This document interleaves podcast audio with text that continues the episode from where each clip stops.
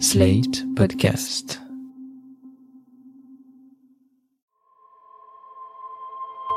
Quand j'étais enfant, je pensais que mon père était algérien car il était né de l'autre côté de la Méditerranée.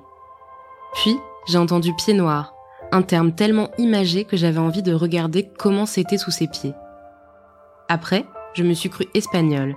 D'ailleurs, je le suis un peu. À la fin du 19e siècle, les aïeux de mes grands-parents ont émigré d'Espagne vers l'Algérie en quête d'une vie meilleure. Un décret les a rendus français. Mon père, son père, son grand-père, son arrière-grand-père, tous sont nés en Algérie. En cours d'histoire, au détour de celle de la France, on m'a enseigné ce qu'on appelait pudiquement les événements d'Algérie. En fait, ces événements, c'était une guerre.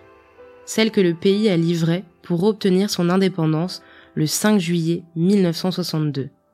René, mon père, est né en 1952, le premier du mois d'avril. Il est arrivé en France à 10 ans, mais l'Algérie constitue toute son enfance. Mon père a aujourd'hui 67 ans et je lui ai demandé de me raconter ses années 52-62, ses années algériennes.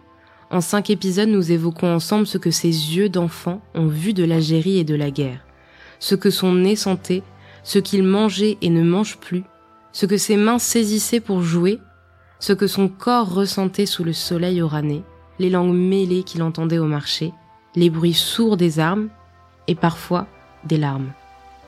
Mon père fait appel à ses sens pour replonger dans son histoire, celle d'un enfant qu'on appellera pied noir quand il aura quitté la terre où il a grandi un jour de juillet. «